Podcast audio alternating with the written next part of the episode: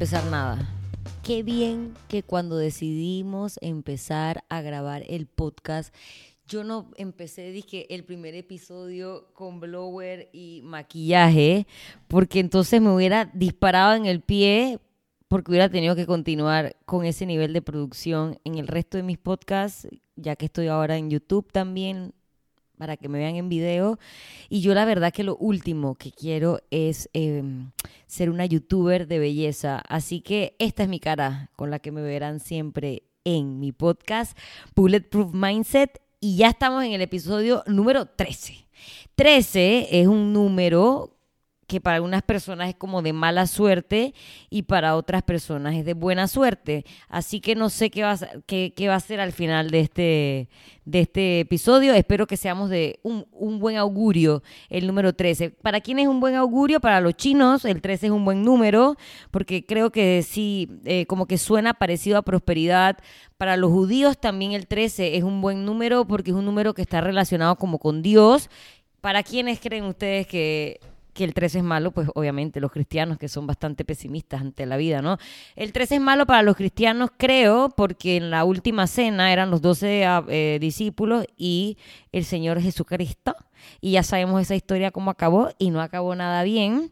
Eh, por eso es que el viernes 13 es un número, es como un día de mala suerte, es una vaina cristiana, porque a Jesús lo crucificaron un viernes, el, el decimotercer eh, invitado de esa cena, o sea, Judas, eh, la cagó y por eso empezó el tema de el viernes 13, mala suerte. Igual también en el tarot, la carta número 13 tiene que ver como con la muerte, entonces creo que por ahí va la, va, va la cosa. Y está en esos hoteles que eso a mí sí me da pereza, man. Dije que no tienen piso 13. O sea, amigo, si usted está pasando del 12, del piso 12 al que le sigue, aunque ahí diga 14, es el 13. Así que no entiendo esa cuecada, que elevadores sin número 13. No entiendo. O sea, literalmente las cosas son como uno las haga. Pero bueno, yo no sé si, si, si porque era el 13, el episodio 13, o porque me pusieron a Skeletor aquí. Voy a hablar un poco de mis esqueletos en el closet. ¿Y por qué? Porque estaba buscando una foto mía, unas fotos viejas mías, como para explicar del tema que todavía no he llegado, el tema que va a tratar este podcast. Y este me dije a mí misma que tal vez la gente debería saber algo que alguna gente no sabe. Porque hay gente que me sigue hace poco tiempo o hace menos de cinco años. Pero yo hace cinco años estaba casada. Ay, Estaba casada con un man que en verdad no tengo nada malo que decir de esa persona. Y yo me casé feliz, enamorada, todo el chogorro, el traje, la boda, la iglesia, toda esa vaina. Nadie me obligó, no estaba preñada, no había ninguna circunstancia rara por la cual yo me quería casar. Yo me quería casar porque en ese momento esa persona me gustaba. Pero a medida que fui como evolucionando, yo siento que yo fui cambiando drásticamente en el recorrido de mi matrimonio y llegó un punto crucial, que era cuando yo tenía 30 años, en que eh, los rumbos de cada una de estas personas, es decir, eh, mi ex esposo, que no voy a mencionar su nombre porque para qué. Y yo íbamos encaminados en rumbos distintos. Íbamos creciendo, pero íbamos creciendo como en V. Entonces uno iba para acá y el otro iba para allá y no íbamos como o en paralelo, que creo que pudiera haber funcionado, o como una, uh, una punta de lanza donde ambos íbamos hacia el mismo camino. La verdad es que íbamos como dos cohetes para galaxias diferentes. Tanto ha sido así que a él en su galaxia le ha ido maravillosamente, pero a la mía también me ha ido muy bien, pero esas dos galaxias, amigo, eso no hubiera como que coordinado uno con el otro. Entonces yo a los 30 años pues me divorcié. Yo tomé la decisión, o sea que yo fui la man, la cagona, la que agarró a sus dos perros, un cuadro que normalmente vaya atrás, pero ahora no está, mi rollo de papel aluminio, como un par de cosas y mi ropa y me fui. Y digo, cuando yo, eh, eso pasó, ya yo estaba entrenando, ya yo era entrenadora, ya yo daba clases en Nexo, donde actualmente trabajo, tenía el programa de Malita Rutina en la televisión y también era una de las entrenadoras de Nike. Y esas cosas seguían pasando simultáneas a todo el otro verguero que de verdad no me voy a poner sentimental porque ya eso es una cosa como que ya no no conecto tanto emocionalmente, ya no es tan dolorosa como en ese momento, pero en ese momento fue FOCOP, mi hermana no me apoyaba, mis papás no entendían, obviamente perdí muchos amigos que en verdad no eran mis amigos, pero perdí gente en el proceso, este, tuve que reajustar dónde vivir, eh, mi economía, porque yo venía de una casa donde dos personas sostenían la casa a una persona íngrima, es decir, yo, ah, muchas cosas estaban pasando y uno sabe, y ya sabemos que los cambios afectan las rutinas. Entonces, eh, podría haber sido un momento donde yo me hubiera descarrilado, pero me dije a mí misma, no hay tiempo, no hay tiempo, no hay tiempo para descarrilarse, no hay momento para parar ni lamentarse, porque digo, la gente que va a mis clases, ellos no tenían por qué saber dónde yo estaba durmiendo, dónde no dormía, si tenía esposo, si no tenía esposo, eso, o sea, yo tenía que pararme a dar clases como si nada estuviera pasando. En los eventos de Nike, son eventos que no es que ellos te dicen y te ponen una pistola y que man, sé carismático, pero tienes que dar una imagen de, ¡guau! Tú sabes, ¿no? Tienes que tener buco personalidad, no puedes estar decaído, te toman fotos, la gente quiere fotos contigo, la gente te quiere hablar y tú no puedes estar por ahí que nube negra, tormenta, depresión. No puedes, simplemente no se puede. Y además en el programa también era otra de mis responsabilidades, no lo podía perder porque era un buen ingreso económico en ese momento. Y eh, digo, tú no puedes llegar a una grabación, dije, así, o sea, no se puede, no se puede. Entonces yo ahorita les van a, yo creo que mi producción, equipo de producción, va a poder poner las fotos de, mi, de mis distintos años, ¿ok? Los que están escuchándolo en Spotify y iTunes no pueden ver mis fotos de mis distintos años. Si estuvieran viéndolo en YouTube, sí. Y se van a dar cuenta que, ok, sí ha habido unas pequeñas fluctuaciones, pero realmente en un overall tú no pudieras saber si en una foto estoy casada, si en la otra estoy recién divorciada, si en la otra estoy deprimida, si en la otra estoy en una mala relación, si en la otra estoy rejuvenecida. Literalmente es más o menos la misma Paola. Entonces, de eso es lo que voy a hablar, sobre las pérdidas o breakups y tu entrenamiento. ¿Esto por qué salió? Bueno, no porque este, estoy así como que con, en contacto con mi pasado, sino para explicar o, hacerlos entender que el mindset que tú tienes para una cosa es como tú vas a trabajar el resto de las situaciones de tu vida. Entonces vamos a hablar primero un poco de eh, qué es romper. O sea, romper es doloroso digo, en ese momento que yo me estaba divorciando, ahora aunque ahora yo suene como si eso no hubiera sido nada importante, fue bien fucking importante y bien fucking horrible, porque romper es doloroso. Romper significa perder algo, no es que la persona se muere, pero es como si la persona se muriera. Es, es tan doloroso, literal doloroso, que si a ti te estuvieran quemando y te hacen un CAT scan, los mismos, las mismas áreas de tu cerebro que se activan por ese dolor físico que estás sintiendo real en tu piel, te, te estás quemando, te están pullando o lo que sea, es literalmente las mismas o muy parecidas, las mismas áreas cerebrales que se activarían si alguien recién eh, dejado o recién separado de alguien, eh, se activan al ver una imagen de, ese, de, esa expareja. O sea que tu cerebro interpreta ambas situaciones como, hay, dolor. ¿Sabes cuando dicen hay dolor? Literalmente hay dolor porque a nivel de tu cerebro hay dolor. Romper es como estar en guerra. Así como World War C, tu cerebro así mismo reacciona ante una pérdida. ¿Por qué? Es una situación de estrés. Él no sabe si el estrés viene porque vienen los zombies, porque viene el coronavirus o porque vino eh, la, pelona y se llevó a tu expareja y ese man dijo, show goodbye. Eh, liberan las mismas eh, hormonas como el cortisol, el cortisol que ya dije es la hormona del estrés. Hablé de eso en el episodio número 5, si no te has puesto al día tienes que ir para allá, entender eso y luego regresar para acá. El cortisol es la hormona del estrés que se libera si te secuestraran, si entras en guerra o si te deja tu pareja. O sea que ya sabemos que literalmente romper es estar en guerra. Y el último es que eh, el amor es como droga.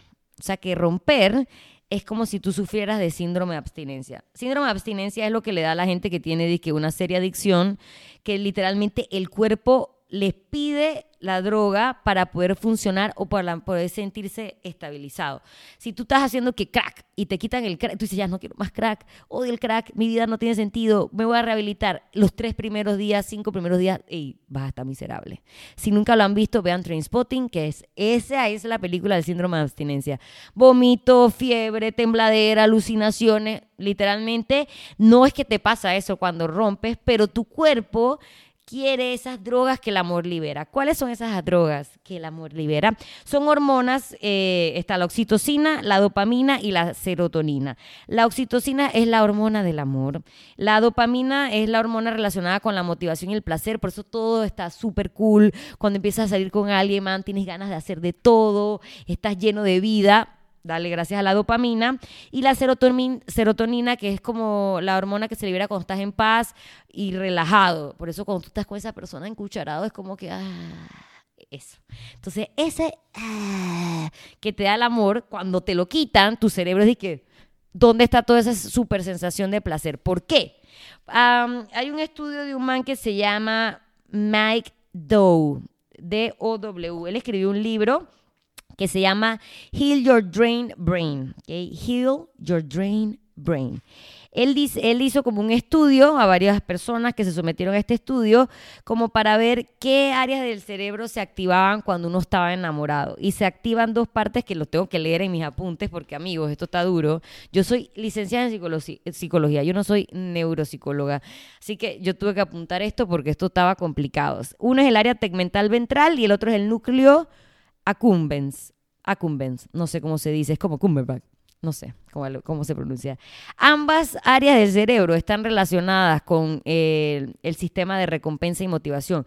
Al alterarse eso es cuando surgen estos comportamientos compulsivos o, comportamientos que llevan a adicción y a drogadicción. Entonces, ya sabemos que lo mismo que se le activa a un piedrero cuando ve su droga, así mismo se activa en tu cerebro cuando estás enamorado. Entonces, imagínate si eso que te daba ese placer se fue de tu vida. Chao.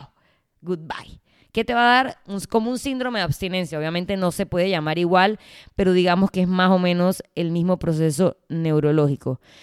Por eso cuando a ti te dejan, entonces tú lo que haces eh, para buscar esa efímero sensación de placer y motivación, haces cosas estúpidas como irte a beber o tener one night stands con manes que no sirven para nada, tanto hombres como mujeres. Porque está tu cerebro tratando de buscar como sea esa, esa recompensa inmediata, esa sensación de felicidad que te daba aquel amor que ya no está, que se ha marchado. Pero ahora, después de estas tétrica, tétrica situación en la que tu cerebro entra cuando lo dejan, tengo una buena noticia. Y bueno, antes de darles la buena noticia, la otra buena noticia es que el Super 99 es uno de los sponsors de este podcast. Así que recuerden siempre, tienen un, ser, un Super 99 cerca de ustedes. Obviamente, como estamos pandémicos, hay días que no podemos salir. Ellos también están en Apetitos 24 para que le hagan delivery. Ellos aceptan el bono. Eh, ellos tienen los horarios que nos funcionan en los horarios de cuarentena. Así que recuerden siempre un Super 99 cerquita de ustedes. Pero bueno, esa era una buena noticia, que siempre tendremos a Super 99, pero la otra buena noticia es que esas mismas hormonas que se liberan, no las mismas, pues no todas, pero algunas de las hormonas que se liberan cuando tú estás enamoradísimo, son las mismas hormonas que se liberan haciendo ejercicio. Entonces, he aquí la parte positiva de este podcast.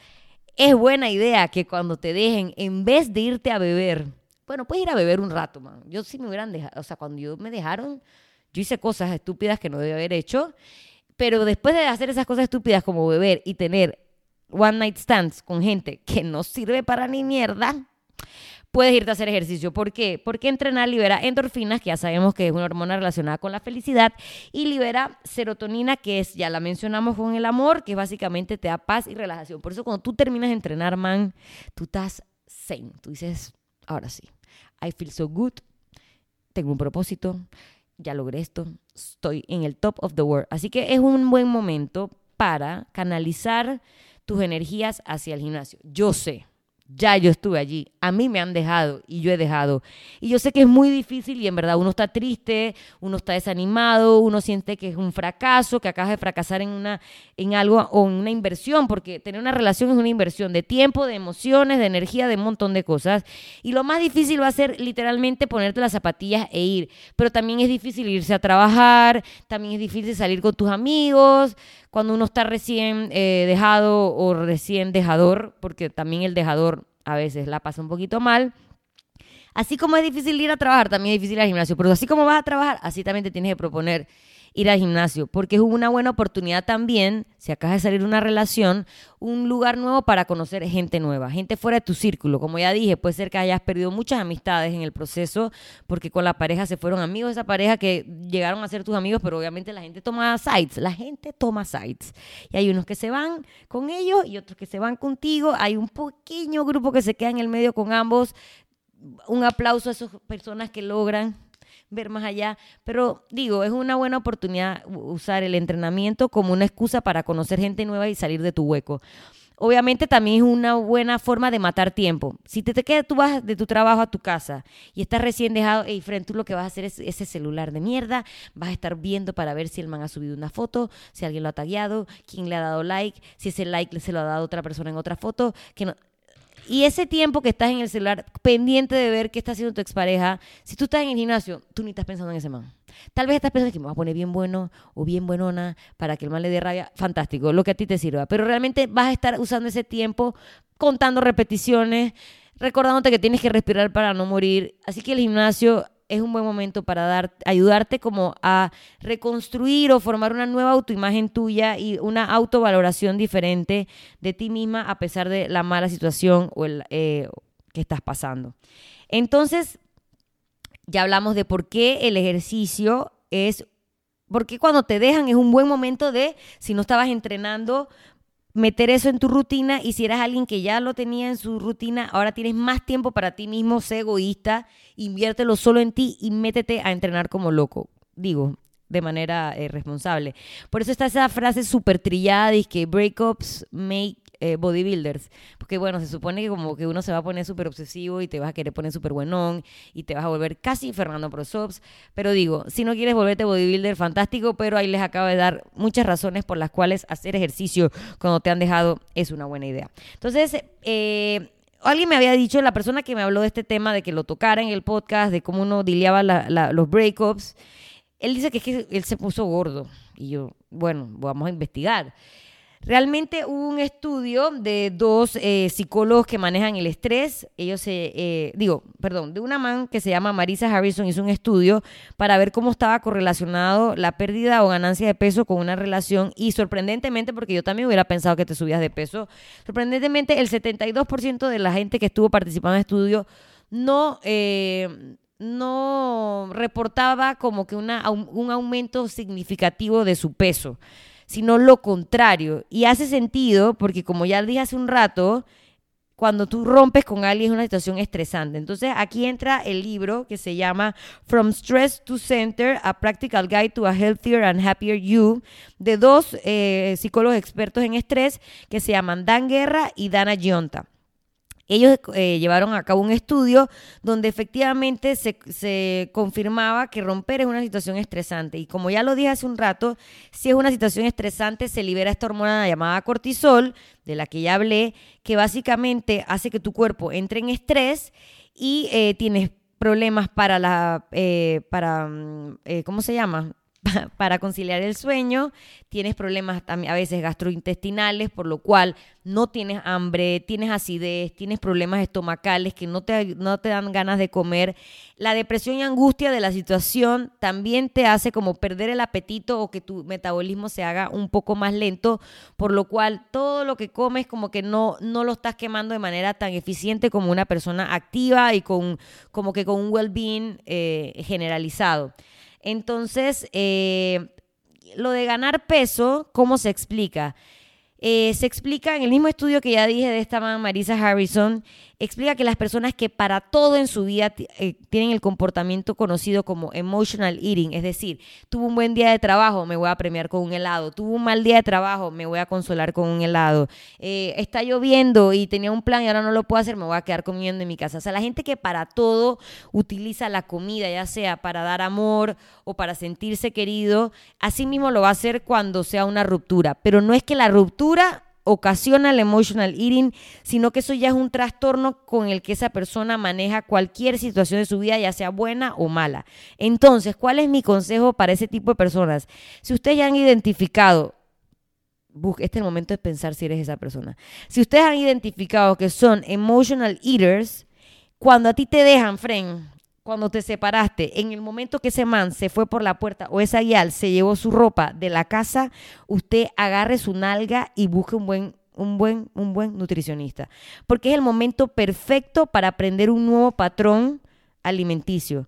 Digo, además vas a tener ese extra motivación de quiero hacer las cosas bien, quiero estar bien, quiero salir adelante, quiero ponerme buenísimo o buenísima para que esa man se revuelque de ira de que me dejó. Así que ese es el momento perfecto para aprender un buen patrón alimenticio.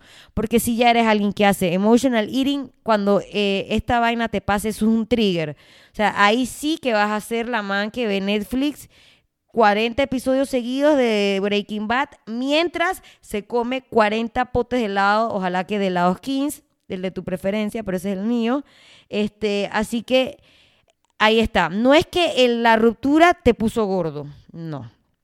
Ya eres alguien con un mal patrón alimenticio y, y emociones y eso simplemente es un trigger, o sea, lo desencadena. Entonces, recapitulando, el, ejercicio es una buena manera de salir del hueco porque vas a liberar hormonas muy parecidas a las que sentías cuando estabas enamorado. Y número dos, si eres alguien con emotional eating, un breakup, lo único que va a hacer es que sea el momento ideal para que tú aprendas a comer bien y busques un buen nutricionista. Si le interesa alguno de los libros que mencioné, porque mencioné dos libros, se los voy a recordar. Uno es From Stress to Center y el otro se llama Heal Your Drain Brain. Hay probablemente el equipo de producción me los pone aquí al lado si están en YouTube. Eh, y mi conclusión de este podcast es que así como tú manejes lo que sea, te botaron el trabajo, te dejaron, eh, la cuarentena, lo que sea, la situación adversa que te ponga la vida por delante, sea lo que sea, te vas a dejar bajonear o no bajonear dependiendo de tu mindset. Así como yo no dejo que los días malos eh, ni las cosas malas que me estén pasando en la vida me descarrilen de mi entrenamiento porque yo tengo claro que ese es uno de los objetivos de mi vida, ni el divorcio ni la mierda de nada me va a descarrilar. Pero si tú eres alguien que cualquier excusa de algo malo que está pasando en el mundo que tú no puedes controlar te va a descarrilar, así mismo va a pasar con una ruptura y tu entrenamiento. La idea de este podcast es ayudarlos a ustedes a identificar esas cosas, a darle nuevas herramientas para que ustedes tengan nuevos patrones de conducta. Para que cuando estén en esa situación digan, ah, estoy aquí comiendo helado, como Paola dijo en el podcast, ni pinga. Voy a llamar a un nutricionista y me voy a poner a entrenar. Para eso es este podcast. Para eso les quería hablar de lo que me pasó a mí. No crean que es que yo mi vida transcurre de manera perfecta. Así como ustedes me ven en el Instagram, que siempre estoy, que siempre en apariencia estoy como muy estable con mi entrenamiento, mi alimentación y demás, detrás de lo que ustedes están viendo, están pasando altos y bajos en mi vida. Que yo no dejo que sean tan, tan, tan, tan abrumadores como para que me descarrilen de mis objetivos. Así que espero que con cada uno de estos podcasts que les doy, ustedes se parezcan más a eso, sean más como Jordan, como hablé en mi último podcast, y que, y que ese mindset eh, poco a poco se vaya volviendo más fuerte y nos ayuda a enfrentar cualquier situación de nuestra vida. Desde los breakups, que es lo que hablamos hoy, hasta lo que sea, la pandemia, que esto era inimaginable, lo que sea. Así que espero que les haya gustado el tema del día de hoy. Ahí les dejo dos materiales de lectura súper cool. Recuerden, muy importante para mí y para mi equipo de producción y para Skeletor y para toda la gente involucrada en Bulletproof Mindset, compartan los episodios. Recuerden que estamos en Spotify, si estamos en iTunes, si nos quieren solamente oír. Y ahora tenemos un nuevo canal en YouTube en el que se pueden suscribir porque con cada suscripción me hacen una persona mucho más fuerte y feliz. Así que hasta luego, muchachotes.